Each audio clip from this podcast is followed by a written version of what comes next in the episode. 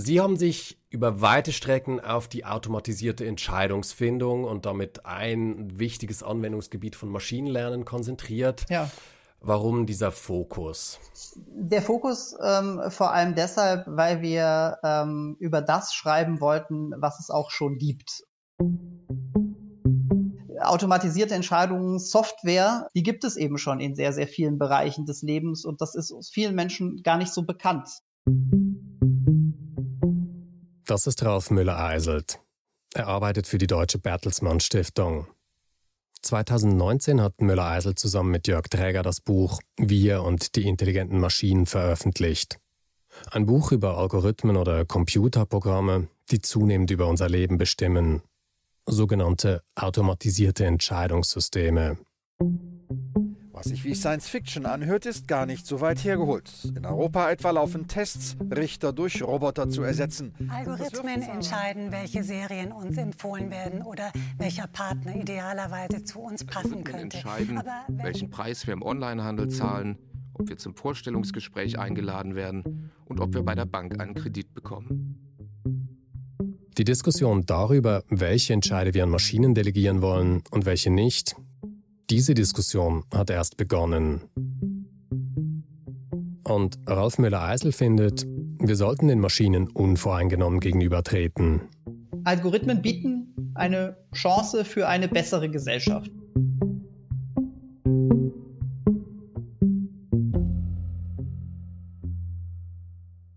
Sie hören die fünfte Episode von Intelligenztest, ein Podcast über Menschen und Maschinen. Ich bin Michael Bürgi. Herzlich willkommen. Hallo. Guten Tag, Herr Müller-Eisel. Guten Nachmittag. Hallo, grüße Sie. Es funktioniert. Ich erreiche Ralf Müller-Eisel per Videocall in seinem Büro bei der Bertelsmann Stiftung in Berlin. Er leitet dort ein Programm, das sich unter anderem mit den gesellschaftlichen Auswirkungen der Digitalisierung auseinandersetzt. Müller-Eiselt möchte, dass wir über digitale Technologien nicht nur als Gefahr für die Gesellschaft sprechen. Den Einsatz von automatisierten Entscheidungssystemen sieht er auch als Chance. Bevor wir aber über den Nutzen solcher Systeme sprechen, will ich als erstes von ihm wissen, was genau ist das, so ein automatisiertes Entscheidungssystem? Oder anders gefragt, wovon reden wir hier eigentlich?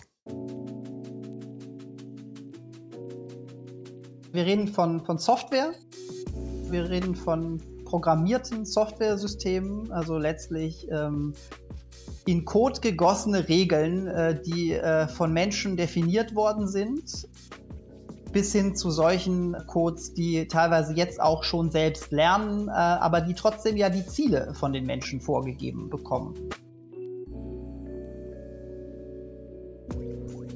Nicht jedes System, das dabei hilft, Entscheidungen zu treffen, hat etwas mit künstlicher Intelligenz zu tun. Im Grunde ist bereits ein simples Programm für Rechtschreibekorrekturen eine automatisierte Entscheidungshilfe. Bei einfacheren Systemen werden die Regeln, nach denen die Maschine entscheidet, von Menschen programmiert. Andere Systeme nutzen Maschinenlernen. Das heißt, sie analysieren große Datenmengen und leiten daraus selbst Entscheidungskriterien ab. Wir Menschen entscheiden in der Regel auf der Basis einer sehr begrenzten Zahl von Kriterien. Künstlich intelligente Maschinen hingegen können nahezu beliebig viele Faktoren berücksichtigen.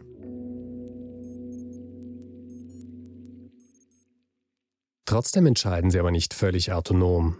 Die Daten oder eben die Beispiele, mit denen Maschinen lernen, Dinge zu entscheiden, diese Daten wählen Menschen aus.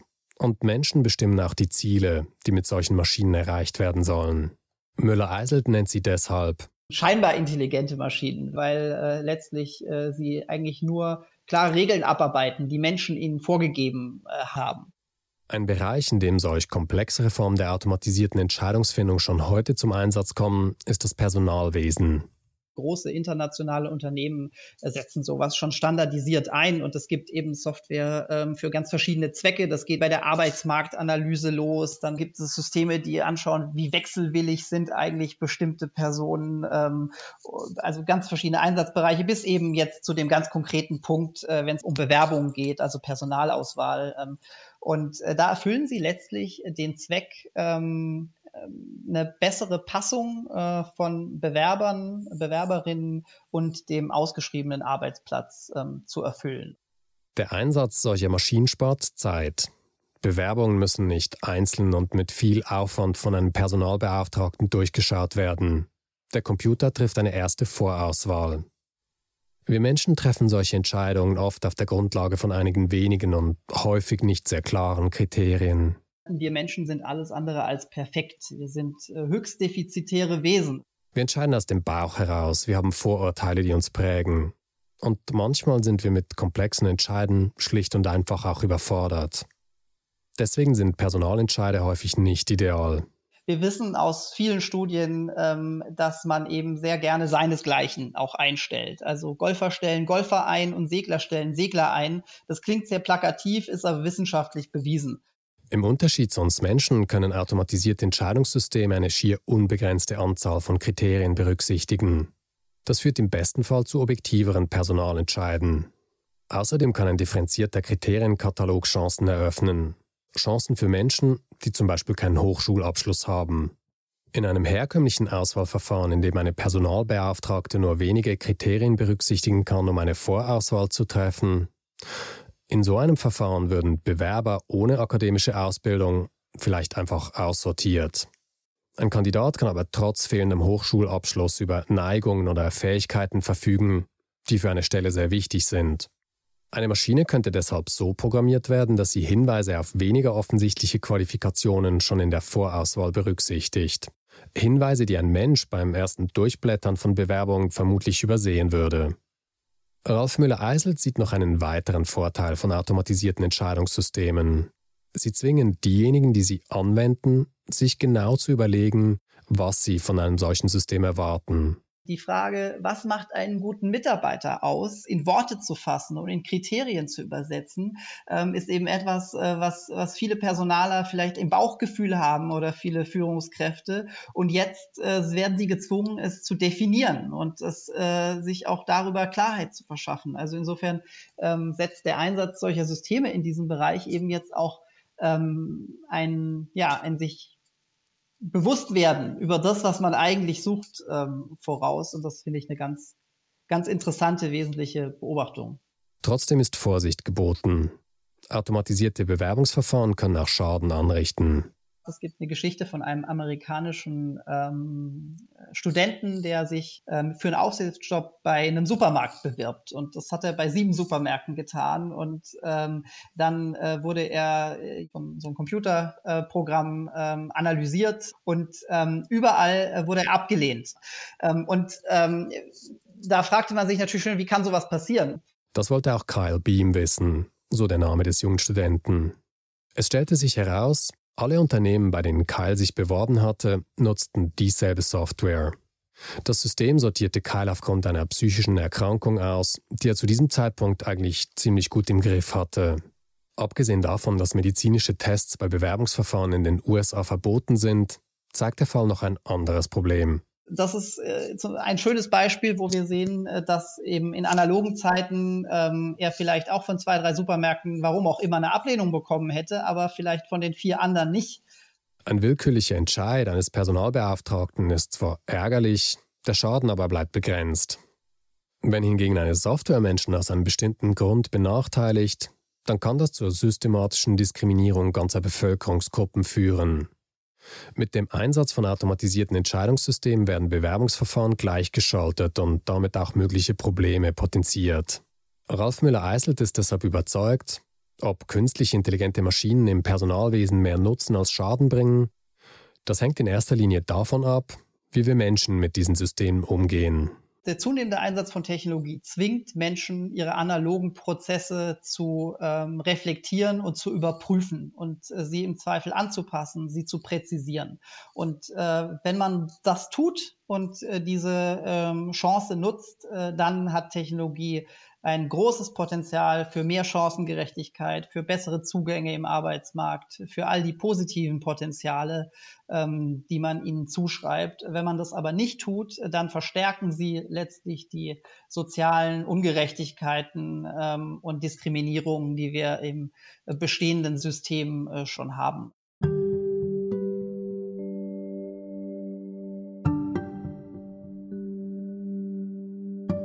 Also das ist die, die Schere, die ähm, der Einsatz von automatisierten Entscheidungen vielleicht am präzisesten beschreibt.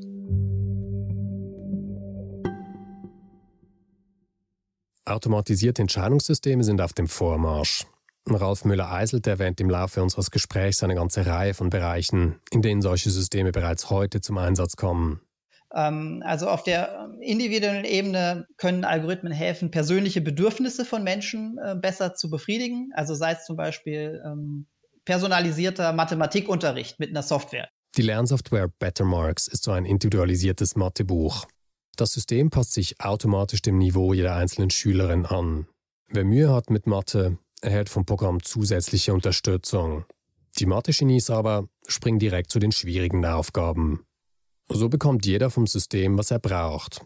Und die Mathelehrerin hat dank dem Einsatz von Software sogar mehr Zeit, um sich um die Fragen der Schüler zu kümmern. Automatisierte Entscheidungssysteme übernehmen auch Aufgaben auf gesellschaftlicher Ebene. Zum Beispiel helfen sie, die Verteilung von Studienplätzen zu optimieren. Wie schaffen wir es da, eine gute Passung zwischen dem eigentlich großen Angebot und der großen Nachfrage so zu schaffen, dass äh, eben nicht äh, Menschen Dinge studieren müssen, die sie eigentlich gar nicht studieren wollen und anderswo ihre Wunschplätze frei bleiben? Andere Systeme unterstützen staatliche Kontrollaufgaben. Zum Beispiel werden Sprachanalysesysteme genutzt, um die Herkunft von Flüchtlingen und damit letztlich ihren Anspruch auf Asyl zu überprüfen. Viele dieser automatisierten Entscheidungssysteme sind hoch umstritten. Dabei ist die Grenze zwischen einem sinnvollen und einem problematischen Einsatz meist fließend. Gegen ein Lernprogramm, das sich an den persönlichen Bedürfnissen von Schülern und Schülerinnen orientiert, dagegen ist nichts einzuwenden. In der Werbung aber kann die rechnergestützte Personalisierung verheerende Folgen haben. Zum Beispiel die Marketingstrategien von gewinnorientierten Privathochschulen in den USA. Diese nutzen Maschinenlernen, um ganz gezielt Menschen in persönlichen und finanziellen Notlagen anzusprechen. Menschen, die sich einen biografischen Neuanfang wünschen und daher empfänglich sind für teure Weiterbildungsangebote, die sie sich eigentlich gar nicht leisten könnten. Was für das Personalwesen gilt, gilt für den Einsatz von automatisierten Entscheidungssystemen ganz generell. Diese Technologien sind nicht an sich gut oder schlecht. Die gleichen Algorithmen können äh, unsere Gesellschaft fairer, effizienter und letztlich sogar menschlicher machen, wenn es gut läuft. Und äh, wenn es schlecht läuft, dann können sie eben Diskriminierung, gesellschaftliche Vorurteile sogar verstärken äh, und äh, im extremsten Fall Menschen von gesellschaftlicher Teilhabe ausschließen.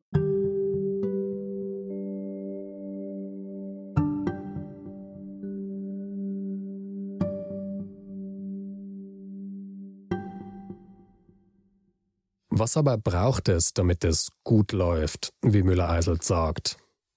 Zunächst mal sei es wichtig, sich darüber im Klaren zu sein, in welchen Fällen wir als Gesellschaft genauer hinschauen sollten. Vorsicht sei nämlich vor allem dann geboten, wenn automatisierte Entscheidungssysteme menschliche Schicksale betreffen. Wenn ich einen Kredit nicht bekomme, wenn mir ein Bildungsweg versagt bleibt, wenn eine Krankheit ähm, gefunden oder eben nicht gefunden wird, dann hat das eine andere ähm, Bedeutung ähm, und verdient viel, viel höhere Aufmerksamkeit, als wenn äh, in der Fabrik äh, Schrauben vom Band aussortiert werden ähm, und äh, Fehler ärgerlich, aber absolut ähm, verzeihbar sind. Eine andere Frage ist, ob wir als Bürgerin oder als Kunde überhaupt die Wahl haben, kann ich mich äh, als Mensch äh, auch einem solchen System überhaupt entziehen? Ja? Äh, wenn zum Beispiel der Staat solche ähm, Systeme einsetzt, sagen wir bei der Schu Schulplatzvergabe, ähm, dann ähm, kann ich mich nicht entziehen. Und dann ist es natürlich umso wichtiger, dass ein System fair und zuverlässig funktioniert. Um das zu gewährleisten, braucht es in erster Linie eine gesellschaftliche Debatte. Eine Debatte darüber, ob die Ziele von automatisierten Entscheidungssystemen gesellschaftlich erwünscht sind. Und auch über die Frage, wer ein solches System betreiben soll. Der Staat oder ein Privatunternehmen, das damit Geld verdient. Darüber müssen wir, glaube ich, einfach äh, sprechen. Und da muss ganz grundlegend ähm, viel mehr über die gesellschaftlichen Konsequenzen und Nebenwirkungen ähm, dieser Systeme gesprochen werden. Um solche Debatten anzustoßen, braucht es gemeinnützige Organisationen, so wie in der Umwelt- oder Sozialpolitik. Vereine oder Stiftungen können Konsumenten, Patientinnen und sozial benachteiligten Menschen eine Stimme geben. Sie können ihre Anliegen in Politik und Wirtschaft vertreten. Ein Beispiel, das Müller-Eiselt in seinem Buch erwähnt, ist Algorithm Watch. Das ist eine gemeinnützige Organisation, die automatisierte Entscheidungssysteme kritisch analysiert und für eine breite Öffentlichkeit verständlich macht. Eine weitere Forderung, die im Zusammenhang mit künstlich intelligenten Systemen schon lange im Raum steht, ist Transparenz. Transparenz ist ein schillernder Begriff und ähm, das ist, glaube ich, das, eine große Herausforderung in der Debatte, dass man Transparenz jeweils auf das runterbricht, äh, was eigentlich der Zweck der Transparenz ist. Oder anders gesagt, automatisierte Entscheidungssysteme müssen nicht für alle Menschen gleich transparent sein.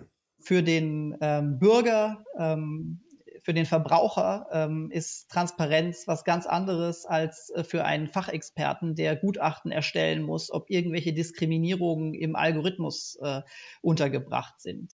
Müller-Eisel zieht den Vergleich zu Medikamenten. Die wenigsten Menschen verstehen im Detail, wie genau ein Medikament wirkt.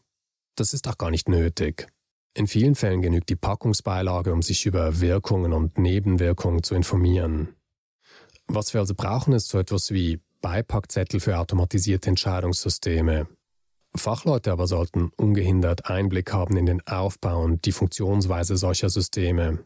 Beim Fachexperten, da geht es eben wirklich darum, dass der sich äh, im Detail mit dem Code auseinandersetzen kann und äh, auf einer ganz anderen Ebene eben dann Transparenz nötig ist, um ein Urteil bilden zu können, äh, ein unabhängiges über eine Software, auf die sich dann wieder der Verbraucher im Zweifel verlassen kann. Das Argument, dass dabei Betriebsgeheimnisse verletzt werden könnten, lässt Müller-Eiselden nicht gelten. Schließlich haben staatliche Behörden auch in anderen Bereichen Zugang zu vertraulichen Firmendaten, etwa in Steuerfragen. Warum also nicht auch bei Softwaresystemen?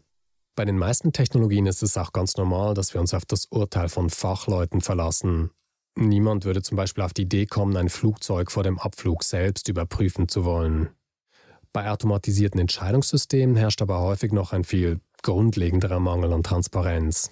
Software ähm, agiert häufig im Verborgenen ähm, und deshalb ähm, ist eine wesentliche Forderung, die wir immer stellen, dass wir so eine Art Vermummungsverbot für Algorithmen brauchen. Also das ist auch eine Form von, von Transparenz.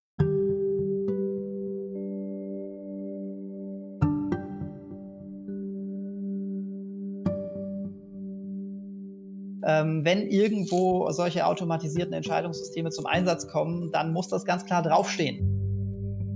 Dann muss äh, der ähm, Verbraucher ähm, informiert sein, diese Entscheidung ist mit Hilfe einer Software getroffen worden und sie hatte folgende Kriterien.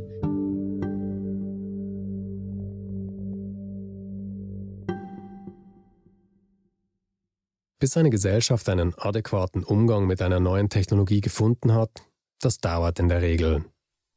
Von der Erfindung des Autos bis zur Einführung der Gurtenpflicht vergingen ungefähr 90 Jahre und das Problem mit den Treibhausgasen haben wir immer noch nicht gelöst. Ralf Müller-Eisel findet, im Vergleich dazu hat die Politik in Sachen automatisierte Entscheidungssysteme sehr schnell reagiert. Politik äh, hat, glaube ich, in diesem Fall so schnell gelernt, wie äh, ich jetzt keine anderen Beispiele kennen würde. Also ähm, die Relevanz ist da schon erkannt. Und jetzt sind wir halt gerade an der Stelle, wo wirklich es dann darum geht, wie kann ich jetzt damit umgehen als Politik. In Deutschland zum Beispiel beraten verschiedene parlamentarische Ausschüsse schon seit längerem über das Thema. Anfang 2020 hat auch das EU-Parlament das Heft in die Hand genommen.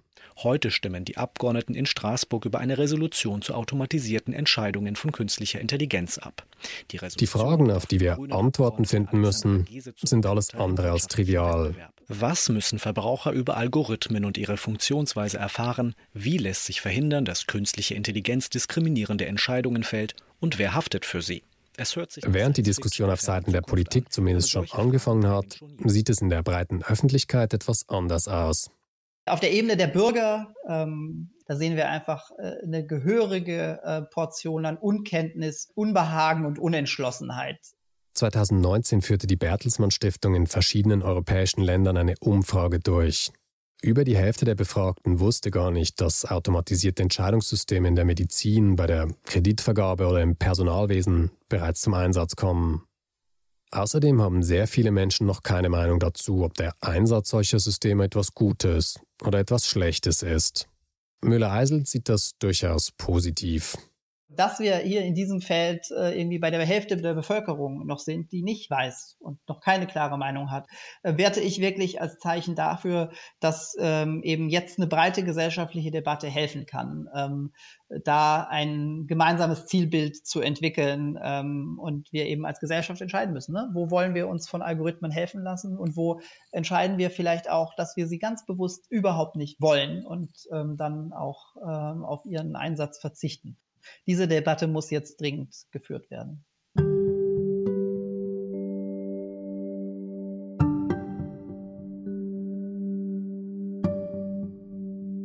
Vielen Dank, Ralf Müller-Heiselt, für das Gespräch. Bitteschön. Bis dann. Tschüss.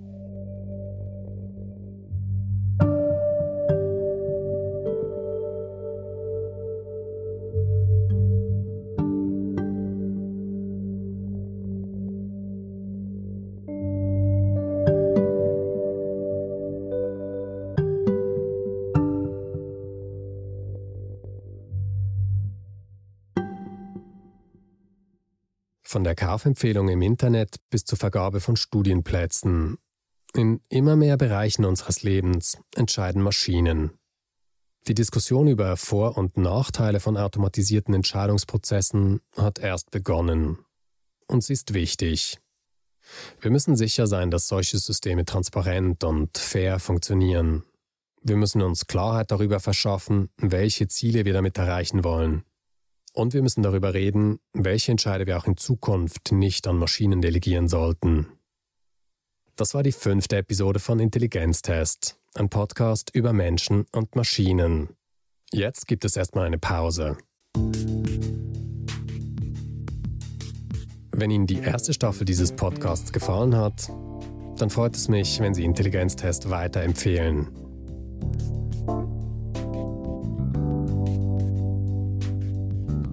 Im Sommer geht es weiter mit der zweiten Staffel. Ich hoffe, Sie sind dann auch wieder dabei.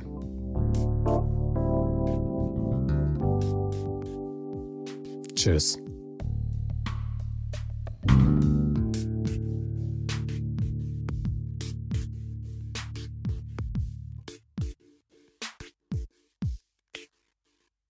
Die Musik zu dieser Episode ist von Blue Dot Sessions und Chill Hop.